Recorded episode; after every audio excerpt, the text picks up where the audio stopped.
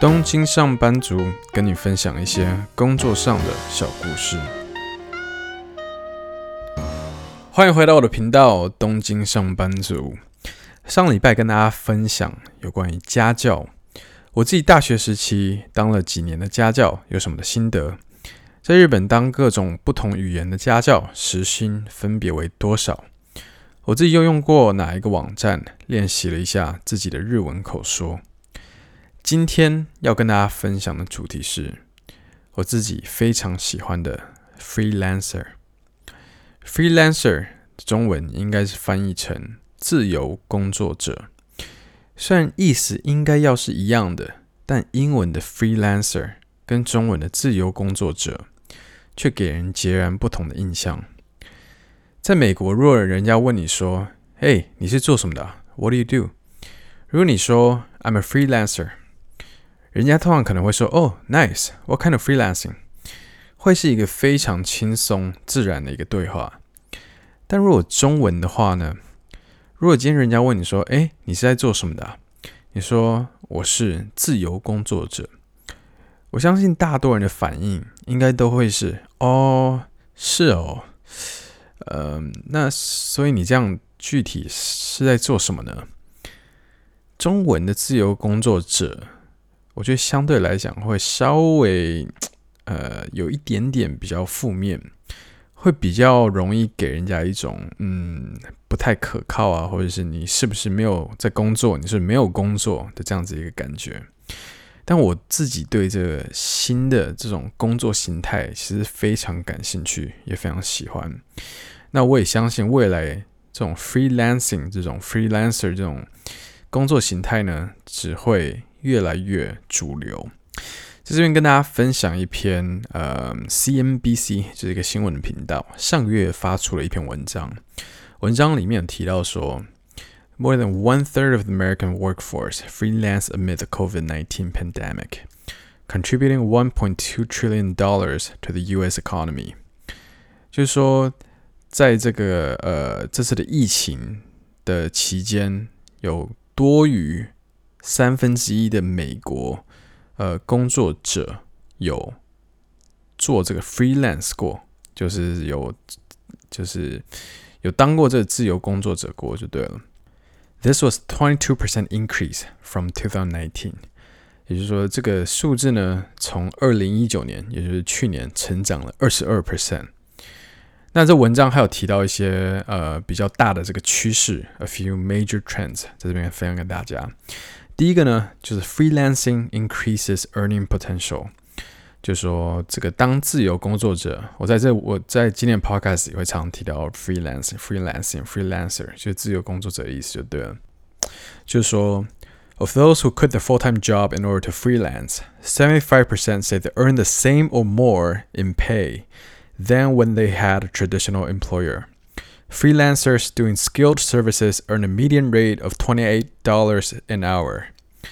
就说，呃，这些自由工作者呢，呃，自从他们辞掉他们正职以后，七十五 percent 说他们现在当自由工作者拿到的薪水，比他们之前在做做这种呃，在做办公室这种比较传统的这种工作形态的时候，要。赚的钱要来的多，七十五 percent 说他们赚的现在赚的比较多，然后自由工作者的这个平均的时薪呢是在二十八美金一小时，这其实真的是还蛮高的啊。那当然，这个可能是呃也要看他是做什么样的这种 freelance 嘛，可能他是在帮忙做写程式啊，他可能帮忙做网站啊，这种可能相对来讲会高一点。这第一个趋势。第二个趋势呢是 Professionals are likely to consider freelance work in the future. Fifty-eight percent of non-freelancers who are new to remote work due to the pandemic are now considering freelancing in the future. 就说呃，现在正在工作的这些人们呢，呃，很多会考虑未来当自由工作者。嗯、大家也知道，因为今年的疫情关系嘛，其实我觉得亚洲目前跟欧洲、欧美比起来，真的是好很多。那美国当然是非常非常严重嘛，所以很多人基本上都是在 remote work，呃，就是可能从家里工作啊，就不是没有进公司工作这样子。那他说这个趋势呢，就是说五十八 percent 的这个呃，现在还不是自由工作者这个人，这些人们呢，因为呃，就是这次的疫情关系，所以有在有接触到这 remote work。呃，接下以后会考虑就是当个自由工作者这样子。第三个趋势呢是 More professionals are freelancing full time. The share of independent professionals who earn a living freelancing full time has increased eight percentage points to thirty six percent since two thousand nineteen. 就说之前可能比较多人是呃， 就是在 freelance。是把它当做是一个 side job，就是类似第二个收入来源这样子。那可能平日白天还是有一个正职的工作，但越来越多在做自由工作者这些人呢，呃，这 freelancing 变成他们正职，也就是他们把之前原本的比较传统的工作辞掉，现在是全心全意投入在当一个 freelancer 这样子。现在呃，成长。八趴到三十六趴。第四个趋势呢是 companies of all sizes turn to freelancers. There's a burst in demand for people to support customer services as well as e-commerce development, web and mobile design. 这个当然是非常能够理解的嘛。呃，之后会再就是提到有哪一些 freelancing 的这种可能的这种机会，但是。 呃，越来越多公司也会考虑去雇佣一个 freelancer 来帮他们完成呃，可能某项 project 某个特别的任务这样子。这个趋势呢，我觉得这个也是很有趣的一个，就是 fifty one percent of freelancers say no amount of money would entice them to take a traditional job。就是说，有一半的这个自由工作者呢，都不会因为金钱，就是不管多少钱，他们都不会回去做一个类似就是呃进公司上班坐办公室的这个传统的这个工作。那我自己其实对 freelancer 的感觉，就是怎么讲呢？我觉得就是美国真的会有很多这种就是。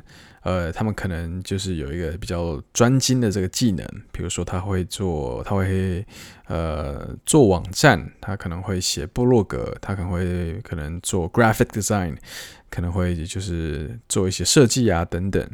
那他们通常真的是很自由，比如说今天呃他想要去这个国家去旅游，那他可能就带着他的笔电，然后他只要白天的时候他需要工作的时候。他可能就找一个有 WiFi 的咖啡厅，然后跟他的客户稍微沟通一下，说现在 project 进展到哪里，然后有什么要求等等。然后他们呃在咖啡厅工作完，就可能可以去呃他所在的这个城市继续去观光、去旅游、去认识新的人等等，是不是听起来很不错？我觉得我对这种 freelancer。这种工作形态，真的自己也是一直以来都有一个憧憬。那当然，我当然知道说这不是一个没有东西是完美的嘛。那你说 freelancing，你要当一个自由工作者，当然优点就是呃，你真的很可以很自由，对吧？你不用每天固定时间之前一定要到公司，然后不用打卡，不用做人家交给你做的事情等等。但是相对的，当然缺点就是说没有任何的保障嘛。你今天没有人给你一份工作，你没有客户，你没有 project 接，你没有单接，你就是没有进账。那当然，我觉得在一开始还不太习惯的时候，没有收入的时候，这一定会带来一定程度的这个压力。但是，我真的觉得，尤其在现在这个社会，你说。呃，科技这么发达，人工智慧、Big Data、Machine Learning 等等，我觉得反而 Freelancer 你要能够，你要能够 survive，你就是一定有呃一些比较特别的技能嘛。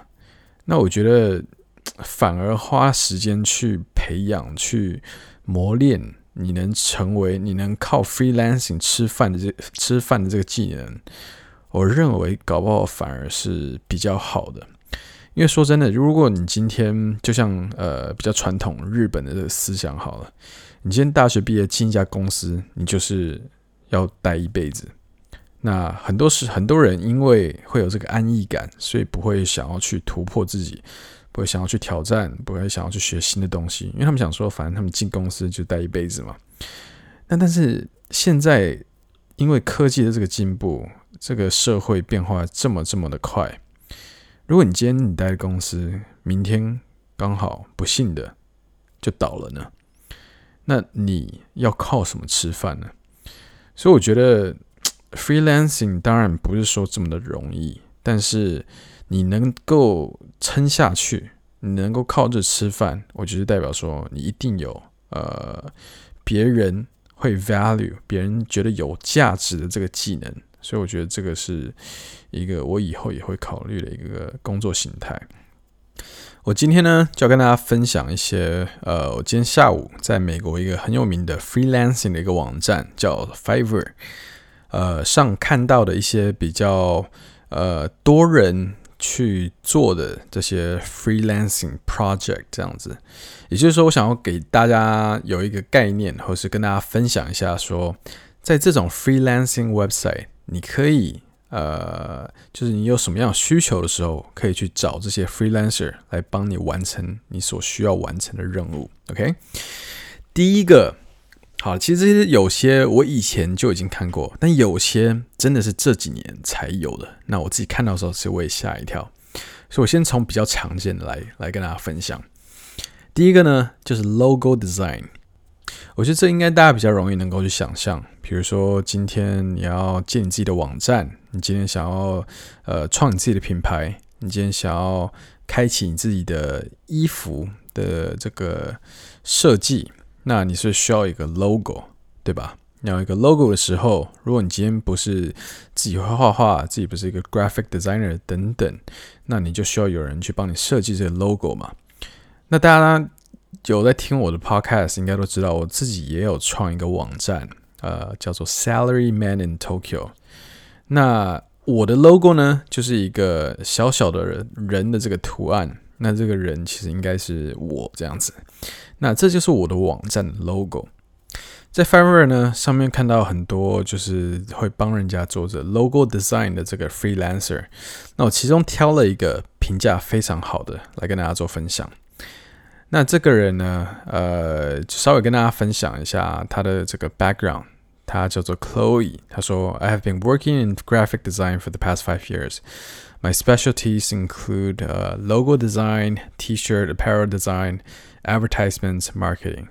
I'm proficient in Adobe Illustrator and Pantone matching. If you're looking for high quality work, excellent communication, and quick turnaround times, I would love to work with you.”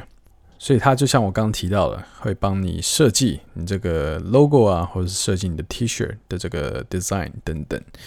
那它的收费怎么收呢？嗯、基本上就会有三个方案。第一个方案是 The basic 九十五块美金；第二个 Standard，一百二十五块美金；第三个 Premium，一百五十块美金。这三个有什么差别呢？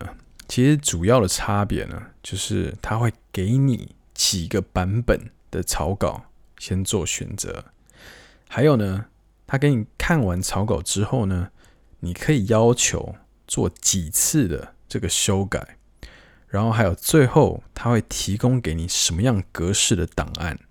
那当然，这边价钱越高，就是你的选择性越高，然后他会最后会提供你的格式的档案也越广。那这些什么意思呢？你他给你的个越多的格式。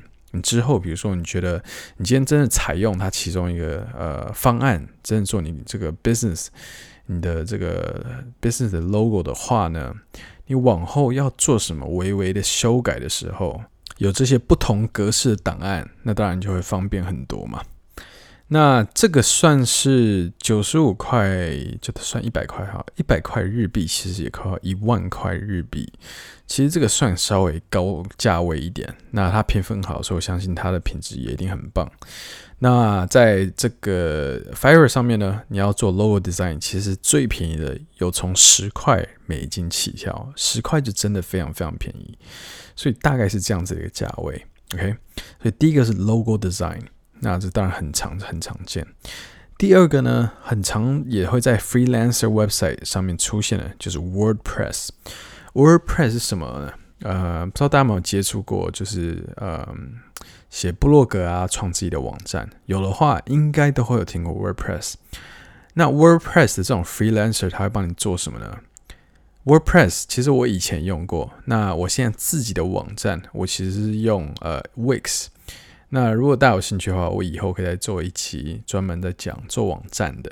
但是 WordPress 呢，相对来讲，它优点就是它呃可以，你基本上你想得到的都做得到，都做得出来。但是稍微比较呃算是缺点嘛，就是说它的页面会比较呃感觉比较 intimidating 一点，就感觉会。就是不会写网站的人会觉得，诶，我能不能够自己去真的设计出来我自己的网站？因为他可能会需要写一些 coding 啊，需要写一些方程式等等，HTML 等等这样子。那 WordPress 这种 freelancer 呢，通常他就是帮你设计，去帮你写出你要的这个网站的网页。那它也会有分一些不同的方案，比如说它会有 Basic，那是五十块美金。五十块美金包含什么呢？它可能就帮你设计出一页这个 Landing Page。Landing Page 就是说，人家到你的网站的时候，第一个会看到这个页面。那这五十块里面呢，也包含呃，就是这个一个页面嘛，一个页面，然后可能会帮你设计四个不同的 Section，然后可以做一次的更改。那 Standard 呢，就是一百五十块美金。那它就可以帮你做一到三页的这个网站网页这样子，然后呃，你可能可以修改四次。那最后一个 plan 呢，就是 Premium 四百五十块美金。那这个的话，它就帮你做八到十个页面。那八到十个页面其实应该就蛮够的。那这个的话，你也能修改更多次，这是可以修改五次。所以 WordPress 这种 freelancing 在这种网站上通常也会非常的常见。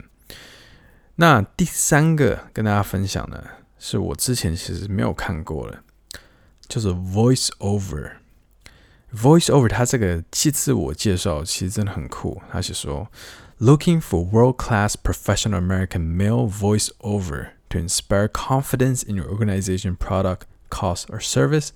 I'm here to help. I'm committed to doing all I can to meet your needs, even to over deliver.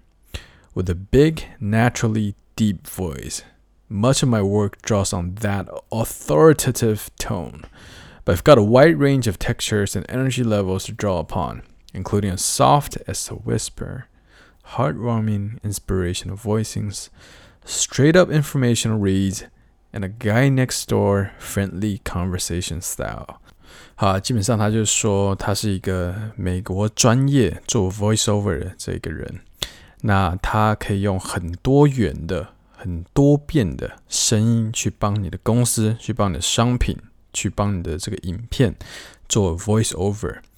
那具体是像什么样子感觉呢？我直接给大家听一段，这样应该会比较好去去想象、去理解。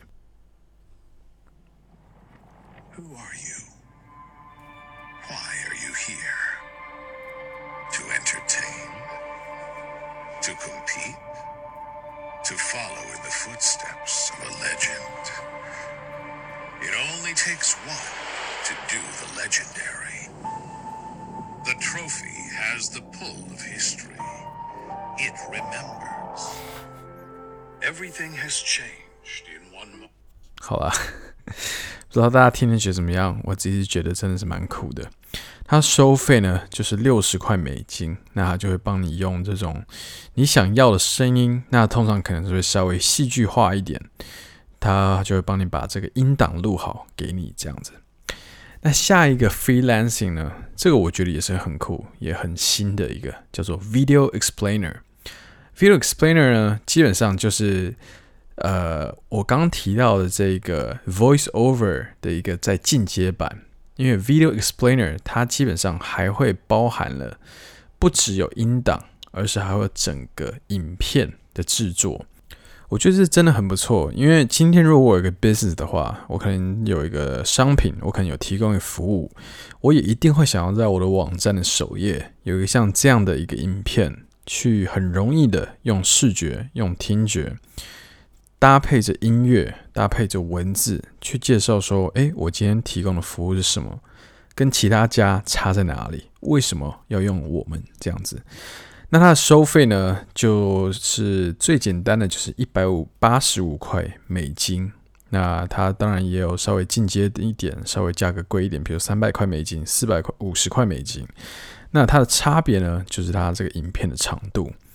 我自己是觉得这个还蛮值得的，因为它不只会帮你制作这个影片之外，它当然也会帮你选好呃这个背景音乐。那大家。不知道有没有做过影片？我觉得制作一个影片，影片的灵魂、影片的精神就在于它的背景音乐，因为背景音乐是可以真的是完全决定一个影片的这个感觉、这个氛围、这传达讯息等等的一个很重要、很重要的灵魂。那要选到对的背景音乐，其实真的很难，有时候真的很花时间。但不止这样，很多背景音乐音乐其实都有需要钱，所以我觉得它这个收费，如果比如三十秒一百八十五块美金，我觉得是还蛮合理的。我自己以后应该也会考虑去去雇佣这样子 freelancer 来帮我做这种呃影片。好，下一个 freelancer 呢叫做 social media。这个我觉得也很有趣。那比如说，今天你是有自己的这个呃，比如说你做一个传统产业好了，你想要更加拓展你的这个客群，是你想要利用现在的这些新媒体去拓展客群的时候，但你自己又没有很会，不太懂要怎么去经营的时候，你就可以请这种 freelancer。他这个是怎么样去收费的呢？呃，它最简单的呢，就是九十块美金。九十块美金，它包含了什么？就是它包含帮你经营一个呃社群网站。那一个社群网站什么意思呢？比如说，你可以选你要 ins Instagram，还是你要 Facebook，你要呃其他的，比如说 WeChat 等等这种。那一个社群网站，那它的这个时间呢，就是十四天。它十四天会帮你做什么呢？它会。一天帮你发一篇文章，大家也知道，在经营社群媒体的时候，要定期去发这个新的内容是非常非常重要的。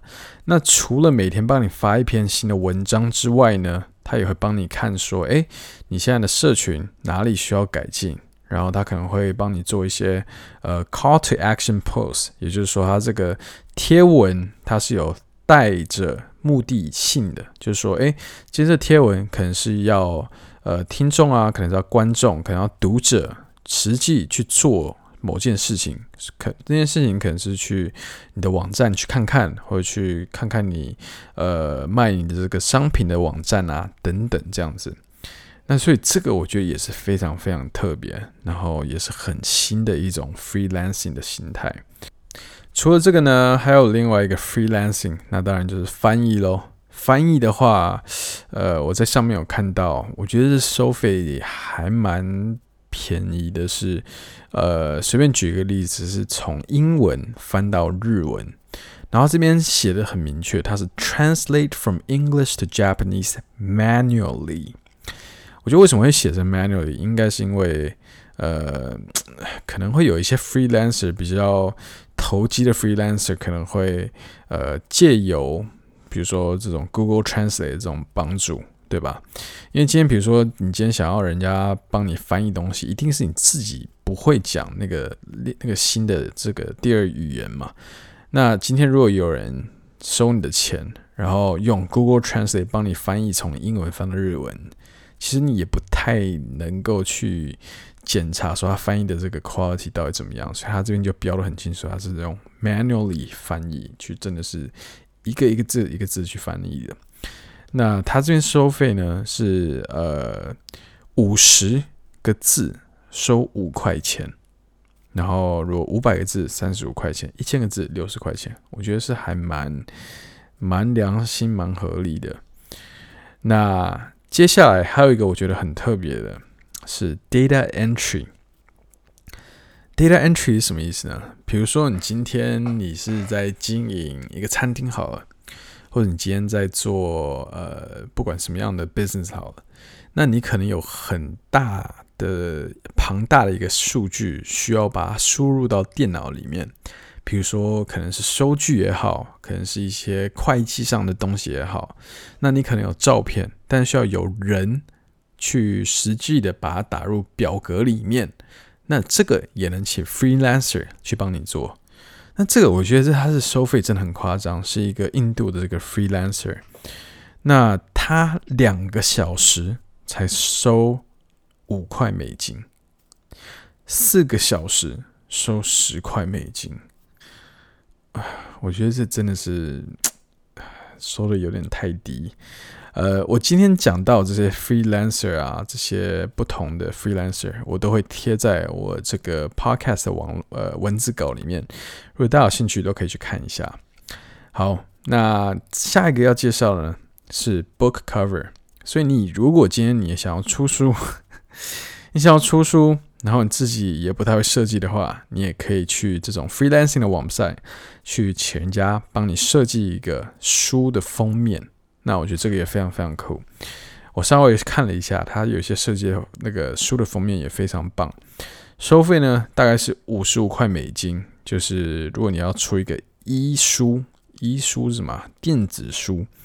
那七十五块美金就是呃电子书加正常的呃就是会印印刷出来这种书的封面这样子。那今天介绍的最后一个 freelancing 可以做的这个工作呢，就是 SEO。SEO 我在之前的有一集有提到过，SEO 是 Search Engine Optimization 的简称，在现在时代是非常非常火。非常热门的一个关键字，因为它真的在现在网络时代是属于非常非常重要。它基本上是要长话短说，到底什么意思呢？Search Engine Search engine 就是像说这种搜寻引擎。那最有名当然是 Google 啊，可能 Yahoo 啊、百度啊这种。那 Optimization 呢，就是最适化。它基本上意思就是说，要怎么样能够让你的网站最容易被人家在搜寻引擎上找到，那这就很多很多呃小技巧可以去利用，来让你的网站在人家搜寻关键字的时候，可以出现在越前面越好。那他可能就会说，呃，第一个这个 package 可能就是最简单的一百五十块美金，一百五十块美金包含什么呢？Eighty backlinks。Backlink 是什么意思呢？Backlink 就是说，呃，假设我今天的网站是 Salaryman in Tokyo 好了，Backlink 就是说，在其他的网站会提到我的网站。比如说今天，呃，我的网站可能有介绍一个餐厅，那今天有一个 ABC.com 好了，ABC.com 里面他就写说，哎，今天如果要去东京玩的话，可以去吃，呃，呃。这一家 Manten Sushi，然后他这个 Manten Sushi，他就说之前呃有一位在东京上班的东京上班族，在这一篇文章里面有提到，那他写文章他就连接到我的 Manten Sushi 的这篇文章，这就是一个 backlink。那你可能会说哦，OK，所以 backlink 到底什么用呢？backlink 其实讲简单一点，就是说它会提高。呃，它对于 Google 在决定要让哪一个网站排名比较前面的时候，可以帮助 Google 了解说，诶，你的网站是不是不错？你的网站是蛮值得人家信任、信赖，或是提供很多价值，因为有人会把他们的网站连到你的网站。像我之前有提到，在现在网络世界，traffic 就是一切，traffic 就是这个呃流量嘛。那人家愿意把他们的流量寄到、送到你的网站来，这对 Google 来讲是一个好的，it's a positive sign，是一个好的征兆。所以他可能就帮你做 eighty backlinks，就最简单的版本。那在上一个接上一个版本呢，三百五十块的话，它就包含了 on-page SEO，five pages optimized，然后它可能还要包含说 title optimization、meta description、five keywords research，blah blah blah。那这就是比较进阶一点 SEO，就真的是 SEO，因为刚刚 backlinks 其实是比较简单的嘛。那这边 SEO 是什么意思呢？比如说，呃，你今天有五个页面，可能文章啊，可能是网站的大纲等等，它帮你就是 SEO 化，就是帮你让这些网页能够最容易的在人家搜寻的时候，呃，被找到。然后他可能会帮你做一些 keyword research，就说 keyword research 就是关键字的这个去做功课嘛。就说哪一样的关键字，什么关键字对你来网站、对你文章来讲最有用，他会去帮你做这功课、做这功课去做调查。所以这个 SEO 我觉得也是一个很不错的一个可以考虑的这个 freelance project。为什么呢？因为我觉得很多时候现在的网络年代，就算如果你今天你的 business 非常非常棒的，你提供的商品一级棒，你提供的服务也非常好，但是很不幸的，你不知道怎么去经营网络上的这些呃做网站啊，你不知道怎么做 SEO，我觉得会非常非常可惜，因为 SEO 做对了，你不只可以就是让你的商品，让你的这个公司，让全世界都看到之外，它当然也能帮你的收益来带来很大的帮助。好，那今天 其实讲了蛮多，我觉得呃蛮有趣的一些在 freelance 这种网站上大家有在做的这些 project 这些工作，那不知道大家听了有什么样的感想？我个人就像我刚刚讲到的，是非常喜欢这种新的工作形态，呃，因为我觉得做 freelancer 很自由，你不会被捆绑，呃，很多时候基本上你每接一个工作。就是一个新的 project 嘛，所以会很有新鲜感之外，你也能接触到很多不同的人，你碰到的机会也会比较多元。那虽然我很推荐大家去尝试，因为我很鼓励大家去去呃去花一点钱，去让这些去鼓励这些。呃，用自己的技能在做 freelance 这些人之外，我相信你得到的也会是很不错的收获。但是有些地方确实也要稍微自己注意一下。像我分享一下自己的案例好了，我自己其实一直以来都对做网站啊，做一些自己的东西很有兴趣。那所以我在几年前其实就有用过这种网站，freelancer 这种网站。请人做过一个，呃，我网站上比较克制化的这个页面，不是现在 SalaryManInTokyo.com，是我以前就是学生的时候试做过的一个小网站。这样，那当时我主要是想要做一个，呃，大家可以来评，就是评论、评分餐厅的这个网站的页面。那所以我想要请人写点，就是呃，程式。然后，所以来我这网站的人可以去不同的餐厅去用，呃，几颗星、几颗星的这种方式来做评分。那当时我没有请过，所以我当时请了一个呃，相对来讲就是呃比较便宜的印度的 freelancer 来帮我做。但最终呢，成品做的不如我预期外，在沟通上也不是非常的顺畅，所以我觉得。我当时的感想就是觉得一分钱一分货。那而且另外一个，我觉得我想要提醒大家的是，最好呢，在请这些 freelancer 的时候，你要请人家做的东西，最好是一次性就做到位、做到好，以后不会有机会要再去碰的东西。为什么这样讲呢？就像我刚提到，我之前请在印度 freelancer 做的时候，那他是呃需要帮我写程式嘛。